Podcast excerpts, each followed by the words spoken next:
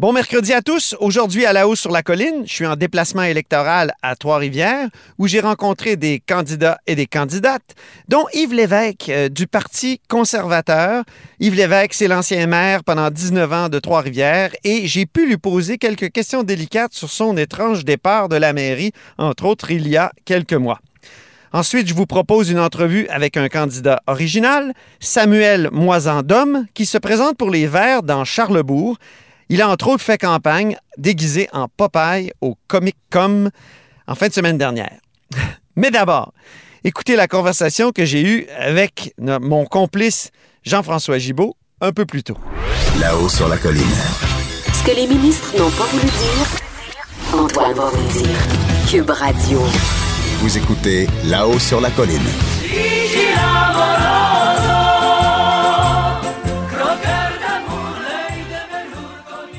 Alors, le compteur est en studio et moi, je suis sur la route. Euh, le compteur, évidemment, c'est Jean-François Gibault, le directeur de la recherche à QMI, mais surtout notre compteur, j'insiste. Bonjour, Jean-François.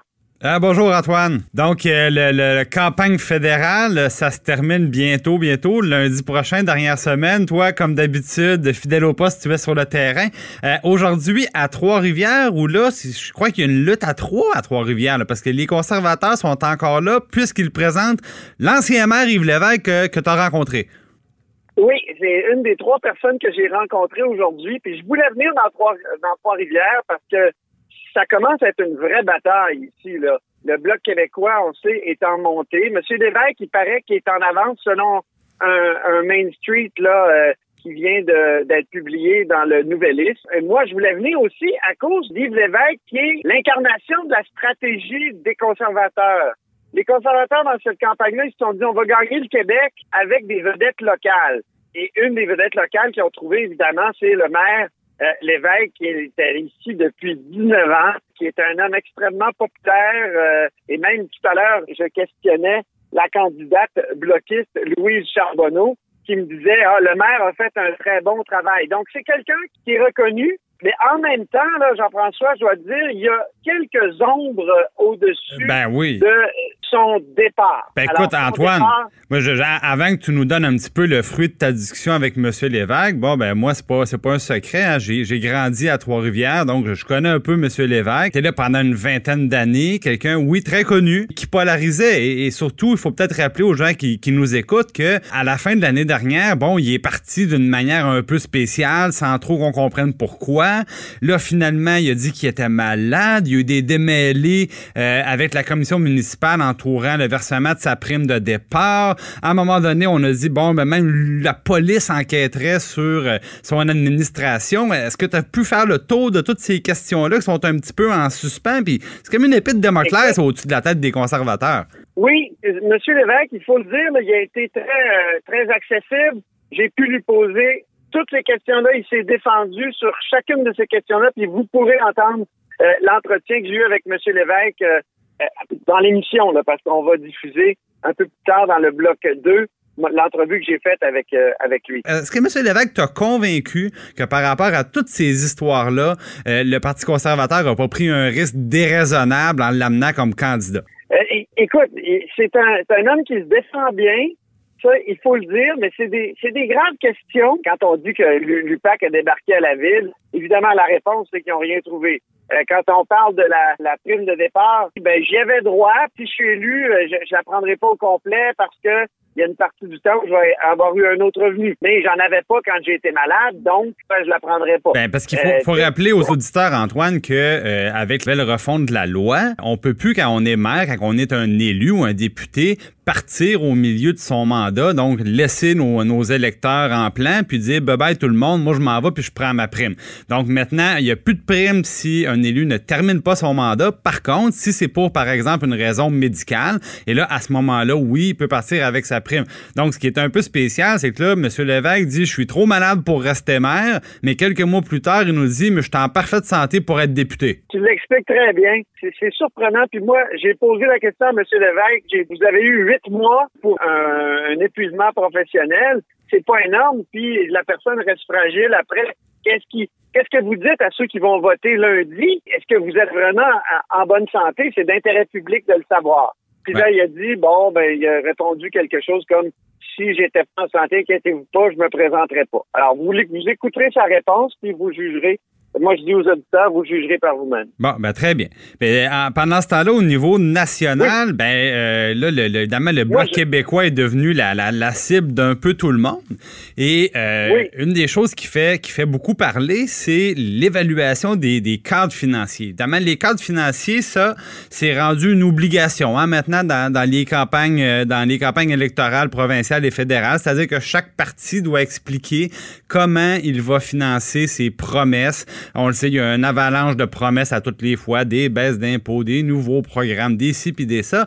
Mais euh, on, impose maintenant, euh, c'est pas dans une loi, mais c'est rendu une obligation morale qu'on est parti de déposer un cadre financier qui explique comment on va arriver à tenir nos promesses. Et là, ce qui arrive, c'est qu'il y a à, Ottawa, il y a une institution qui n'existe pas à Québec, ça s'appelle le directeur parlementaire du budget. Moi, c'est une institution que je trouve très intéressante, c'est-à-dire c'est une ressource, donc quelqu'un qui a une équipe qui peut aider, par exemple, aux députés euh, qui, sont dans l'opposition, qui ont moins de ressources que le gouvernement, que tous ces ministères, là, à, par exemple, avoir des informations sur le coût de certaines mesures, sur euh, les suites. Euh, si, par exemple, le, gouvernement fédéral a acheté un pipeline, ben, lui, il peut faire le suivi pour voir, ben, financièrement, comment ça se passe. si, par exemple, la Cour bloque le projet, c'est quoi les incidences financières, ainsi de suite. Et là, il y a un ancien officier qui est M. Kevin Page, je pense qu'il était assez connu à, Ottawa parce qu'il avait pas la langue dans sa poche, qui s'est dit ben moi maintenant je travaille en collaboration avec l'Université d'Ottawa, puis je vais regarder ça, le plan de chacun des partis politiques. Mais là, ce qui est arrivé, c'est que ces notes, évidemment, sont, sont pas les mêmes pour tout le monde. Il y a le Parti libéral qui a donné la note bonne. Il y a le Parti conservateur et le NPD qui ont eu une note passable. Et euh, il y a le Bloc québécois, et là, je vais le dire en anglais, c'est marqué fail. Ils, ont échoué au test. Ils ont échoué le test de, de Kevin Page. Et là, évidemment, M. Blanchette n'est pas du tout content. Bon, lui euh, dit que c'est peut-être euh, ses opinions politiques qui transcendent son évaluation financière. Et, sauf que ce qui est, spécial, c'est que ça fait quand même quelques temps, au tout début du mois d'octobre, le 4 octobre, que M. Page avait, euh, avait formulé ces propos-là. Puis bon, ça avait passé un petit peu inaperçu. Mais là, maintenant que le bloc est plus haut des sondages, ben là, on ressort ça puis on dit, bon, les, les promesses du bloc sont mal financées. Il y a des erreurs là-dedans. L'aspect qui, qui apparaît, bien évidemment, c'est que le bloc ne peut pas former le gouvernement à Ottawa. Donc, ça, c'est peut-être une première chose. Mais il reste que euh, le bloc a peut-être un peu moins bien fait ses devoirs que ses adversaires. Quoique, euh, je te dirais, Antoine, qu'en regardant les, les plateformes de tous les partis, moi, j'ai trouvé des erreurs. D'ailleurs, ça m'inspire probablement assez pour qu'on puisse faire un texte qui portera uniquement sur ces aspects-là. Il y a beaucoup de magie, je dirais, dans toutes les plateformes que, que j'ai pu consulter. Euh, le problème, c'est que dans celle du bloc, il y a moins d'explications, je dirais peut-être, et de détails sur la manière dont on va faire les choses. Et euh, ça, c'est ce que ce que relève M. Page. Donc lui, il y avait trois critères, c'est-à-dire est-ce que les prévisions économiques et les prévisions de, d'entrée fiscale, là, les, impôts et les taxes sont réels alors là, euh, il donne une mauvaise note.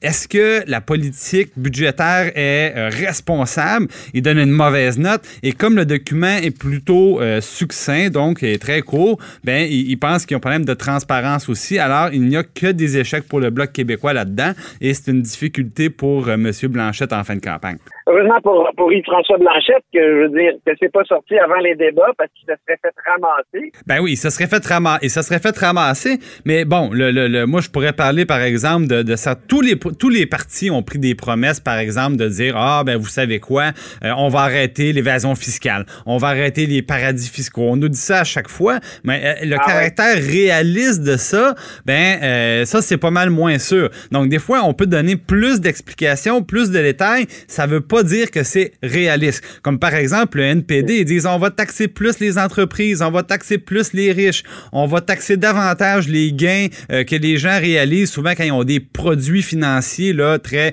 très haut de gamme, des gains à capital, des, des gains sur dividendes, des choses comme ça. Sauf qu'il n'y a aucune, il y a aucun scénario là-dedans qui dit mais est-ce qu'il y en a qui vont quitter? Est-ce qu'il y a des entreprises qui vont délocaliser? On n'est pas dans ce niveau de détail-là. Alors, euh, je pense qu'il y, y, a un grand bout de magie dans plusieurs de, ces cadres financiers-là, mais je dirais que euh, si on fait passer le même test à tout le monde, du moins celui de M. Page, ben c'est le Bloc québécois qui en sort le plus amoché. Bien, ben merci beaucoup pour ce compte rendu, Jean-François Gibault, notre compteur et accessoirement.